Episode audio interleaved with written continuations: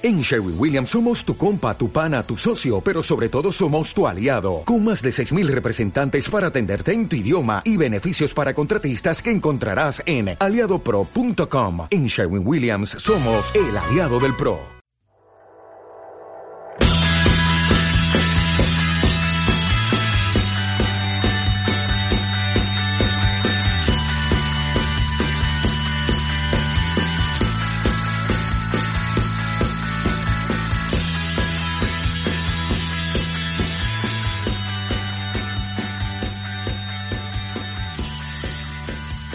Yo soy Carlos Fonseca, ingeniero en informática, analista de negocios de TI y experto en transformación digital. Y yo soy Diego Ramírez, ingeniero en producción industrial, arquitecto de soluciones de TI y experto en transformación digital.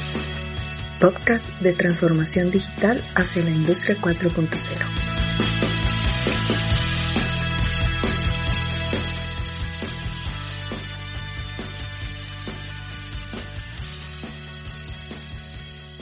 ¿Te gustaría tener un robot que te ayude en tus tareas diarias? Puede ser más simple de lo que piensas.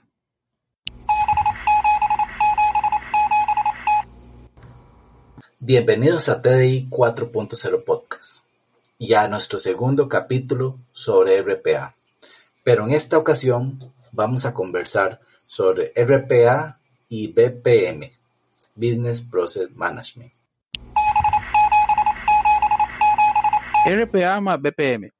Eh, muchas organizaciones eh, tienen dudas a la hora de elegir si tienen que implementar BPM o RPA en sus proyectos. Esto porque entienden que son tecnologías competidoras. Aunque son conceptualmente distintas, más bien BPM y RPA son complementarias. Y cuando son implementadas en conjunto, eh, pueden proveer una base robusta para permitir una transformación digital completa en toda la organización. La automatización de los procesos eh, ayuda a las organizaciones a ejecutar tareas, a tomar decisiones, haciendo que el, el trabajo avance desde el principio hasta el final. El BPM se concentra precisamente en impactar en toda la organización, automatizando y precisamente mejorando esos flujos de trabajo.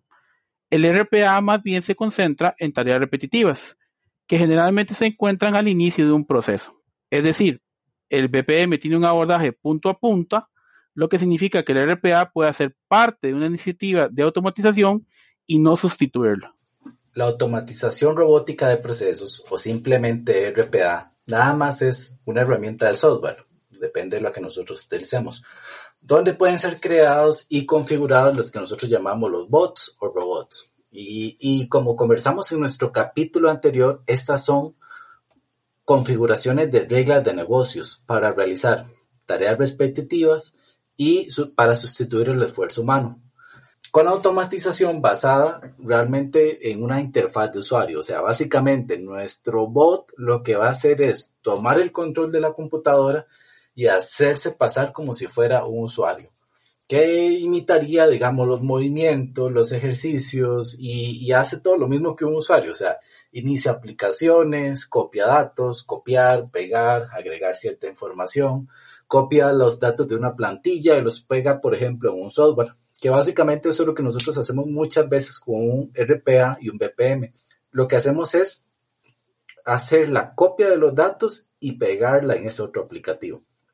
La mayoría de soluciones de RPA son muy intuitivas y también tienen cuentas interfaces amigables y también pueden tener cuentas interfaces de programación. Algunas tal vez exigen un poquito más al ingeniero digamos, puede ser un ingeniero de tecnología de información, el cual puede aplicar criterios de programación para operarla, o puede ser sencillamente un ingeniero especialista en procesos, el cual conozca el negocio y lo que haga es configurarla para poderla trabajar de la mejor manera, según cómo funciona un usuario normalmente.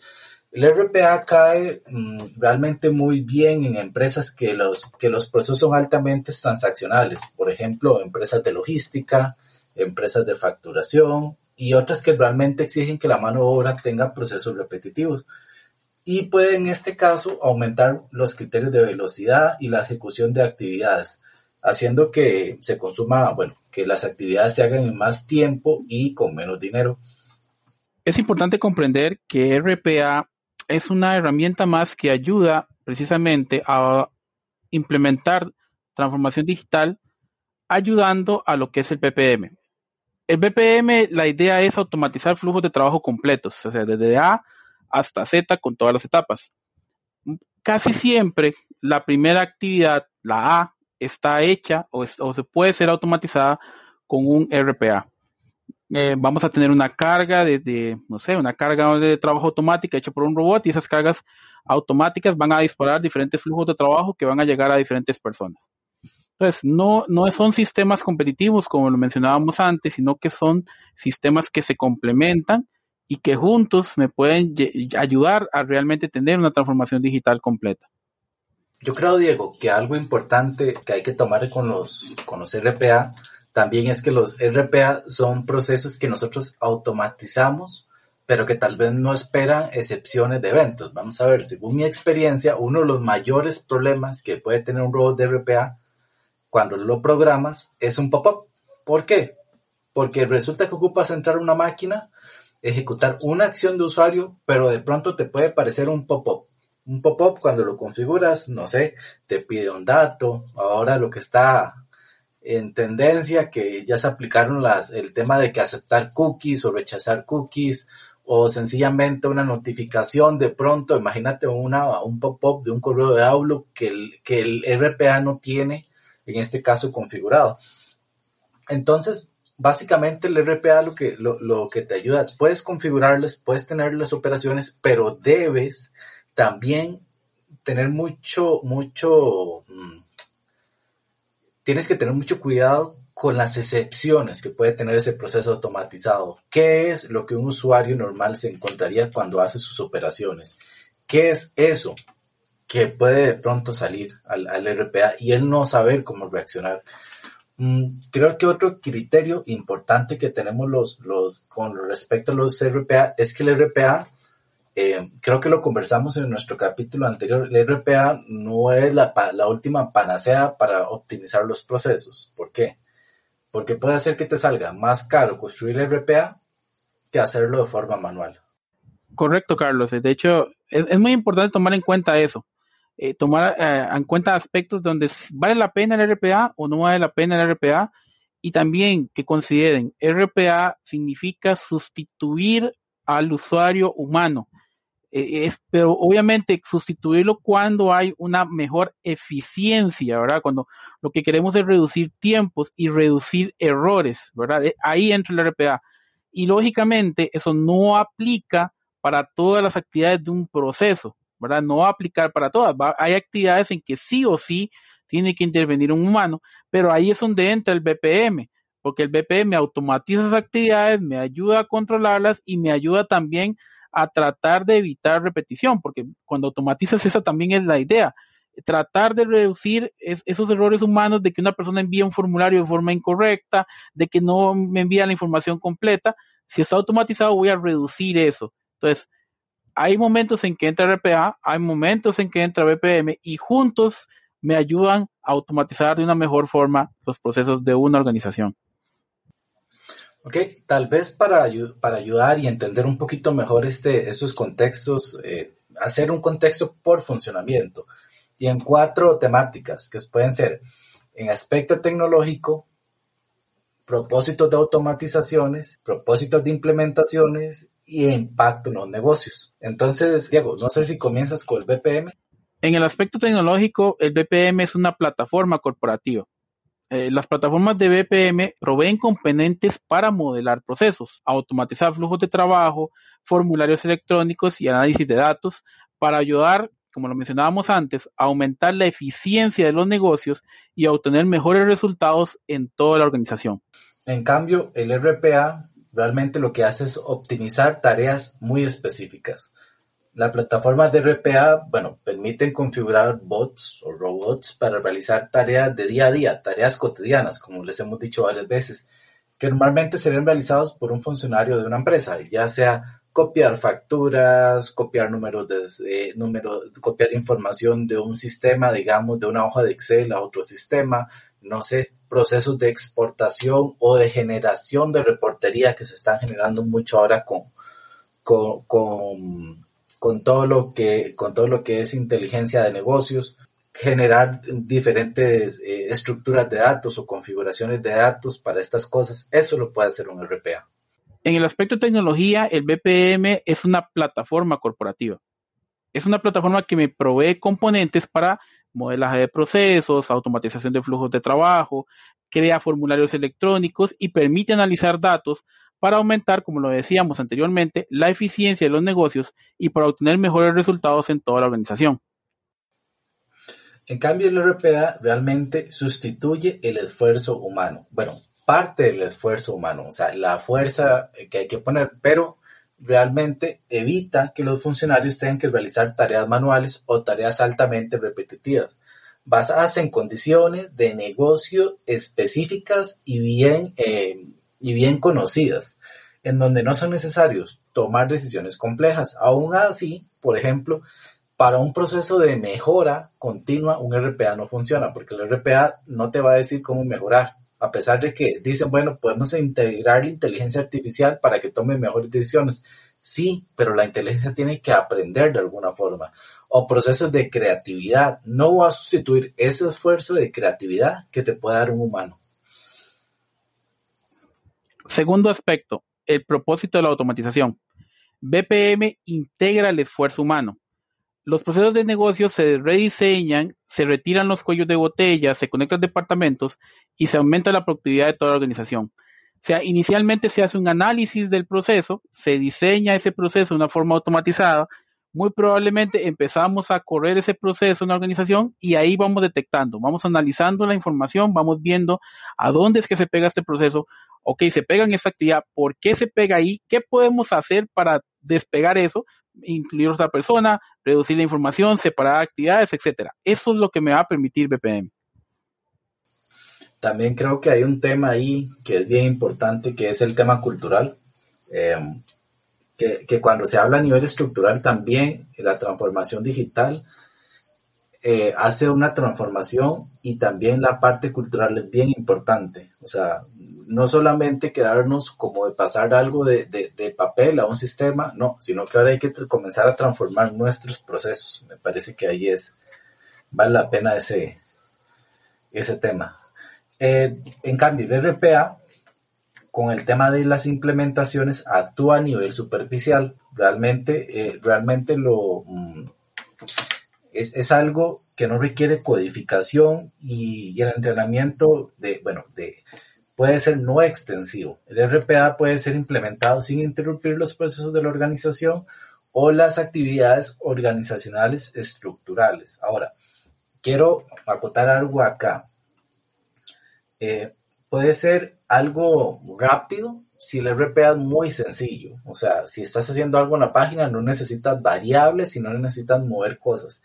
En caso contrario, la implementación de RPA puede llegar a ser hasta más complicada que una implementación estructural si no se tiene bien definido cuál es el objetivo de ese RPA. Porque muchas veces se quiere que el RPA haga absolutamente todo y, ah, que no, aquello lo puedo hacer con un bot.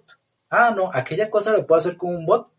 No, esa copia y esa migración y esa eh, transformación de datos lo hago con un bot, muy fácil pero no se sabe bien cuál es el objetivo y el esfuerzo que hay que hacer. Entonces, puede ser que sea a nivel superficial, pero puede generar mucho trabajo.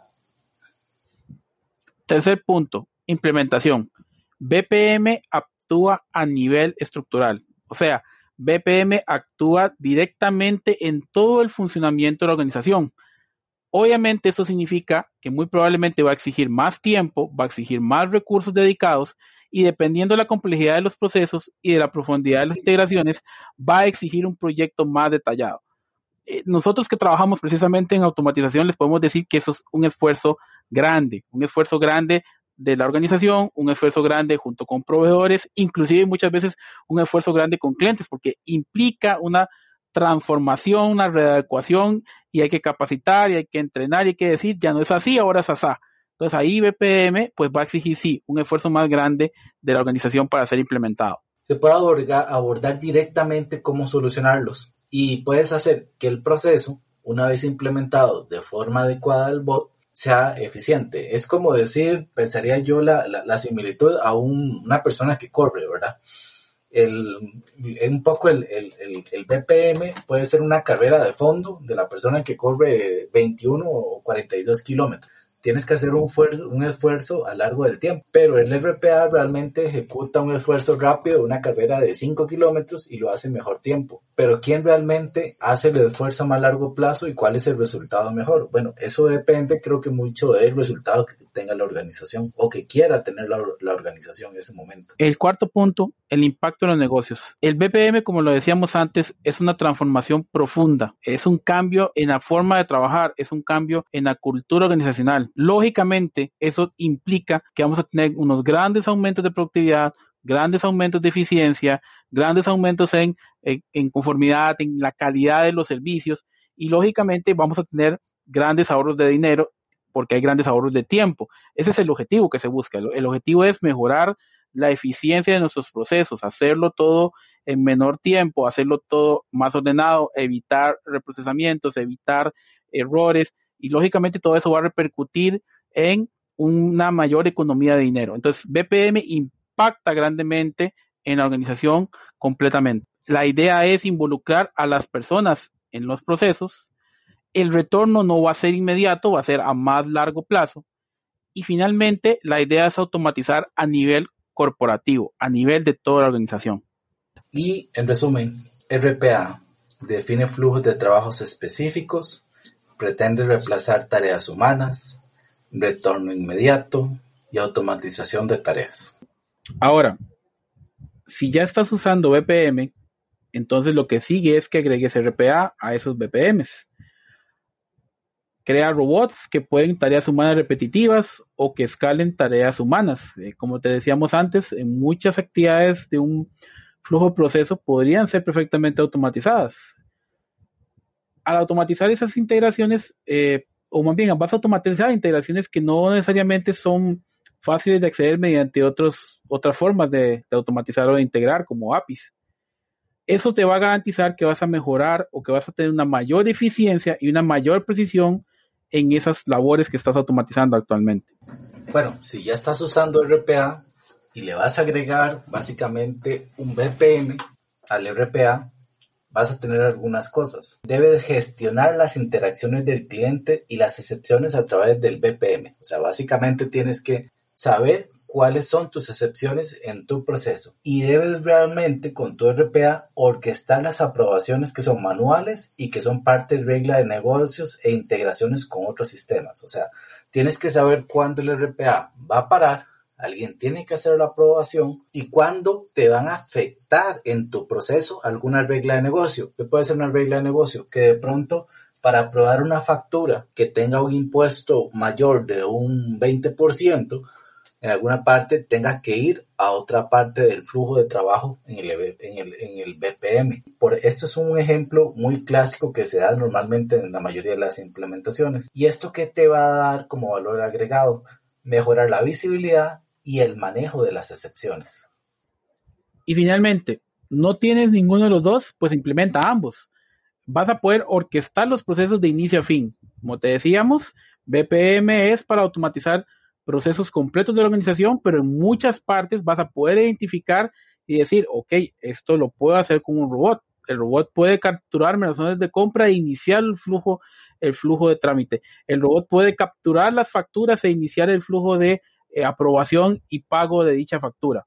Los humanos, los robots, los sistemas pueden trabajar juntos en un proceso continuo. Vas a poder automatizarlo, como te decíamos, de inicio a fin. Y aquí, realmente con ambos, vas a lograr una verdadera transformación digital completa de tu organización, de inicio a fin de tus procesos.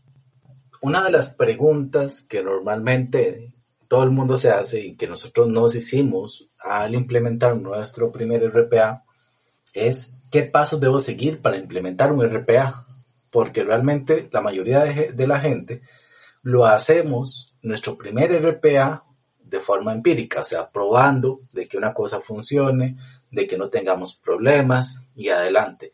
Pero realmente nosotros deberíamos seguir un camino como un proyecto de automatización cuando tenemos un RPA. En forma general, nosotros deberíamos planificar qué queremos hacer con, nuestro, con nuestros bots o con nuestros, o con nuestros servicios.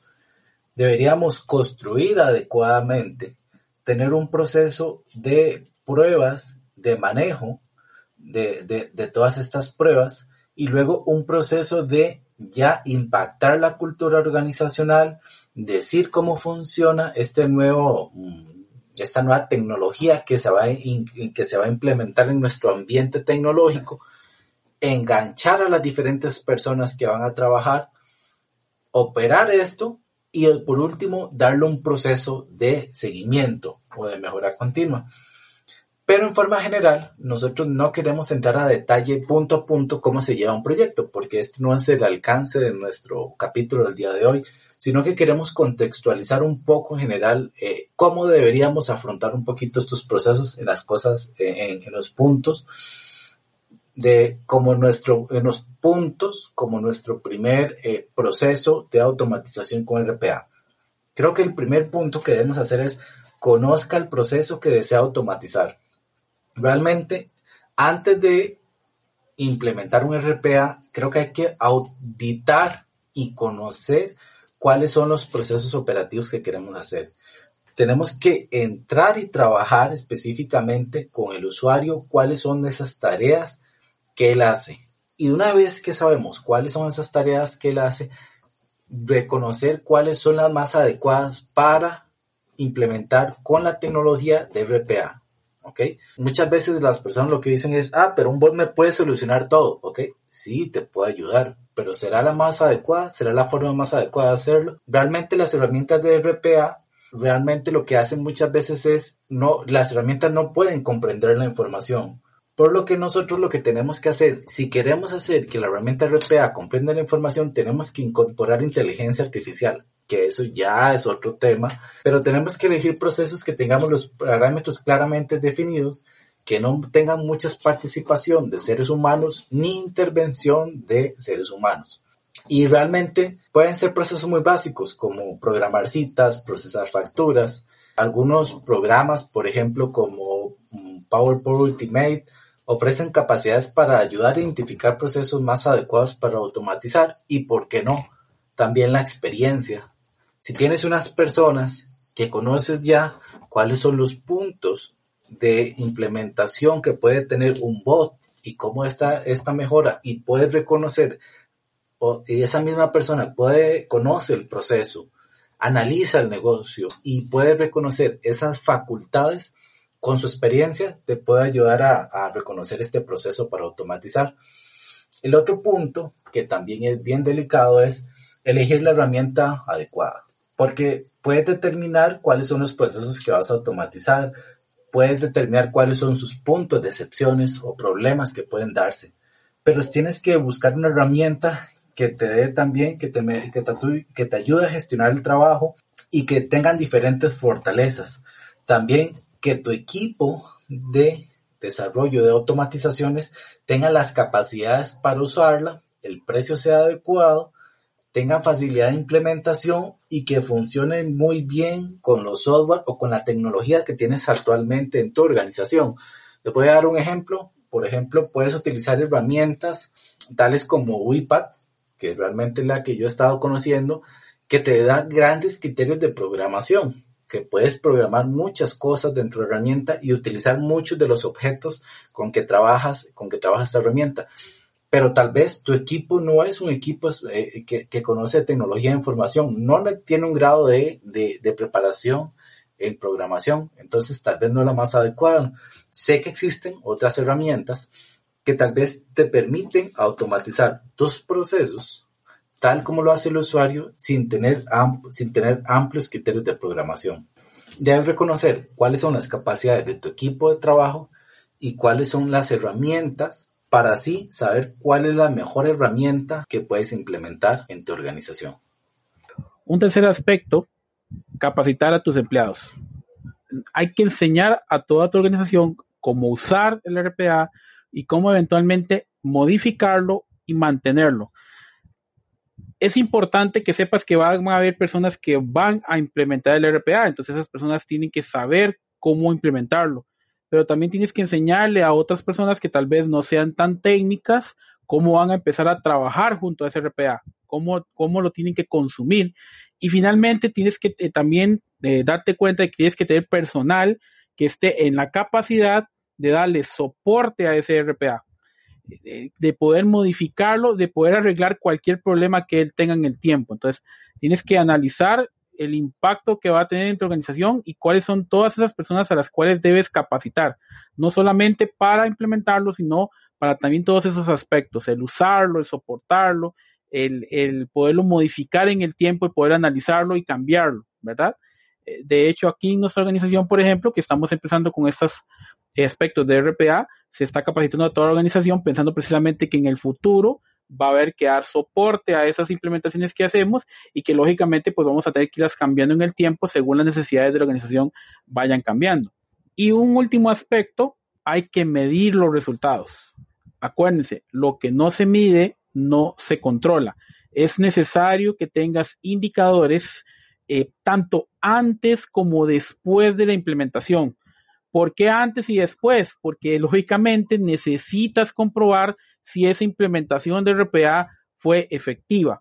Si tus indicadores de antes de implementar RPA son iguales a los indicadores de después de implementar RPA, entonces eso te, te va a permitir darte cuenta de o no era adecuado implementar RPA, no era necesario ahí, no, no me impactó lo que yo pensé que me iba a impactar, o simplemente no hicimos una implementación correcta, no le dimos los parámetros necesarios a ese RPA para darme los resultados que yo esperaba. Entonces, es importante establecer indicadores, lo vuelvo a recalcar, lo que no se mide no se controla. Si no mides, no vas a saber cómo estás, no vas a saber en dónde tienes que mejorar, no vas a saber en dónde tienes que enfocar tus esfuerzos o si tus esfuerzos fueron correctamente enfocados. Entonces, es importante establecer esos indicadores para poderlo hacer.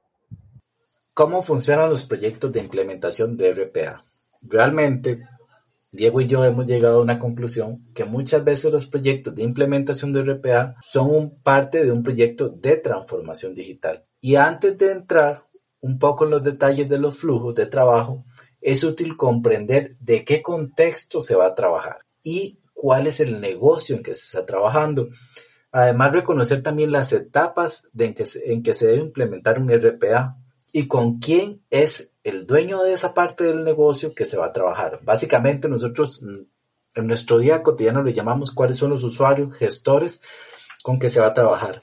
¿Quién es esa persona que te va a dar la información y quién es esa persona que normalmente debería comprender o, conocer el proceso para poder implementar, tu, en este caso, tu proceso de eh, automatización por medio de la tecnología de RPA?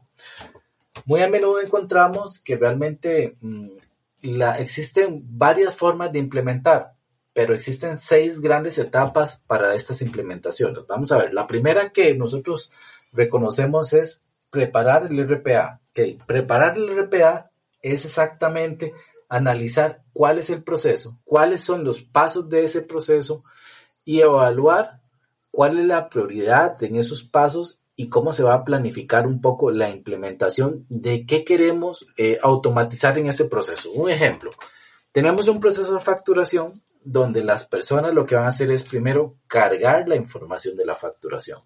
Existirá otro proceso donde cada línea de esta factura, tal vez, imagínense que tengan una factura y tengamos el detalle de estas facturas, cada detalle de esta factura debe ser aprobado por diferentes partes. Y al fin de cuentas, este proceso, cuando termine su, eh, su trámite de aprobación, va a ser implementada, va a ser enviada esta información a otro software para hacer su análisis de datos. Entonces, cuando tengamos un proceso de esa, de esa magnitud, debemos de definir cuál es la prioridad que, tenemos, que queremos automatizar para mi organización. Mi prioridad es que las facturas se carguen automáticamente.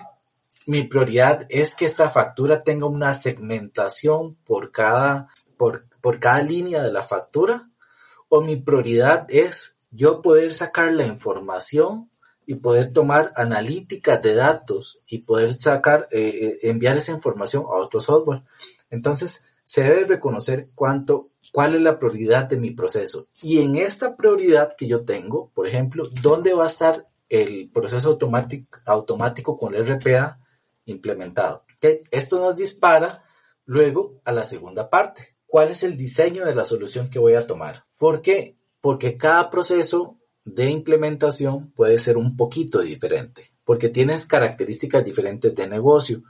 Y algo importante, la documentación. A veces tenemos que documentarnos cómo se hace el proceso, cómo se va a automatizar ese proceso, qué es lo que se requiere a nivel de la información que va a entrar, la información que vamos a, automatizar, digamos, en RPA, si va a un BPM, si va a un CRM, a dónde va esta información y revisar que la arquitectura y los escenarios estén listos. ¿Ok? Arquitectura quiero decir, ok, mi, mi, robot, mi bot puede vivir en esa arquitectura. Tengo los accesos para entrar a ese CRM, a ese, a ese, eh, a ese BPM. Tengo los accesos adecuados para, no sé, para entrar por medio de una VPN, una VPN virtual a, conectarme a esas herramientas. Eh, porque no puedo instalar mi robot en una computadora, tener todos esos escenarios listos y poder crear en ese caso, por ejemplo, en torno de, digamos, poder tener también bajo esos escenarios cuáles van a ser mis escenarios de pruebas que voy a realizar y crear documentación del diseño de solución del proceso. Algo importante, que este diseño de solución del proceso esté listo, significa que también mi eh, usuario gestor o la persona que conoce el negocio debe aprobarme y sentarse conmigo para revisar que sea realmente la solución adecuada que él requiere. Esto va a tener como normalmente tienen un poco los proyectos, alcance, costo, tiempo. Y depende de cómo nosotros tengamos este alcance, costo y tiempo, vamos a tener la calidad de nuestro producto. Tercer paso sería crear el RPA, el paso básicamente de carpintería. Aquí es donde ya se empieza a trabajar y se empieza a diseñar ese RPA, donde se realizan las pruebas, donde se valida el flujo de trabajo, eh, se establece si está funcionando de forma correcta, si estoy obteniendo los resultados que espero. Y una vez que ese ese RPA ya lo tengo listo, ya está completamente automatizado, entonces empiezo a preparar las pruebas para la aceptación del usuario. El cuarto paso es precisamente eso, las pruebas. Aquí el usuario, el usuario que va a utilizar ese RPA debe realizar pruebas sobre ese RPA para determinar si está realmente dándole los resultados que él espera. Obviamente aquí va a ser un proceso de prueba y error. Vamos a obtener resultados correctos, vamos a obtener resultados incorrectos. La idea es obviamente depurar completamente el RPA y determinar hasta qué punto ya me cumple con lo que yo necesito. Una vez que ya obtenemos lo que necesitamos, ya que está completamente depurado, entonces ya cerramos el paso y decimos, listo, ya el RPA está completo y está terminado para empezar a trabajar. Ahí entra el siguiente paso, que es la parte de la estabilización, la puesta en marcha, la puesta en funcionamiento. Inicialmente el RPA va a empezar a funcionar, pero todavía no está totalmente liberado. Todavía estamos en una fase de supervisión de ese RPA lo vamos a supervisar, lo vamos a medir, vamos a ver los resultados que me está dando. Obviamente vamos a tomar apuntes, vamos a analizar las pruebas que, estamos obteniendo y documentarlas y determinar si está funcionando bien. Si no está funcionando bien, todavía podemos echar hacia atrás, corregir y volver a echar en marcha nuevamente. ¿verdad? Todavía, como les digo, no estamos en una fase total de puesta completamente en producción. Ya una vez que pasamos por esta etapa, ya una vez que ya decimos, listo, ya mi RPA quedó como yo quería, ya están los resultados que yo quería, pues entonces ahora sí, empezamos a echar a andar. Pero aquí no termina, obviamente. Siempre en todo proceso, no solamente en procesos de automatización, sino en procesos de cualquier tipo, tiene que haber una mejora constante. Lo que mencionábamos antes, Vamos a, evaluar el rendimiento, vamos a tener indicadores que me digan si estoy obteniendo los resultados que estoy esperando. Entonces, vamos a analizar un periodo de tiempo esos indicadores, vamos a realizar un seguimiento, vamos a ver los beneficios, si me está dando lo que yo quería que me diera, si no me lo está dando, entonces, ¿por qué razón es? Y de esa forma vamos a establecerle cambios. Lógicamente también los, los procesos son seres vivos, los van a ir cambiando en el tiempo y parte de esa mejora constante es obviamente ir acomodando el proceso en el tiempo lo que pensábamos al inicio, el objetivo inicial del RPA puede ir cambiando en el tiempo y lógicamente tenemos que estar preparados para eso, para hacerle esos cambios y para poderlo irlo ajustando a las necesidades que se van presentando en la organización. El RPA no queda ahí y listo para el resto de la vida. Hay que evaluarlo y hay que estarlo mejorando constantemente. En la época en que estamos inmersos, es necesario priorizar aquellas actividades que realmente aporten y den valor a los procesos. Como profesional en medio de la transformación digital, es tu responsabilidad priorizar y saber determinar cómo puedes impactar y generar ese valor. Por esta razón debes detectar esas actividades repetitivas y monótonas donde sistemas y herramientas RPA pueden ayudarte a liberarte de cargas innecesarias. Reconocer las virtudes, riesgos y escenarios de la implementación de las tecnologías de RPA te permitirá identificar y sugerir el uso de estas herramientas en tu entorno laboral, lo que te hará destacar como profesional en el mundo de la transformación digital.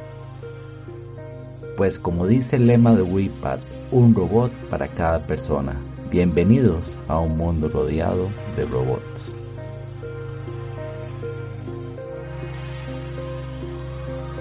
Nos pueden seguir a través del Twitter TDI 40 Podcast, en otras redes como tdi.0 podcast o al correo info arroba tdi40.com.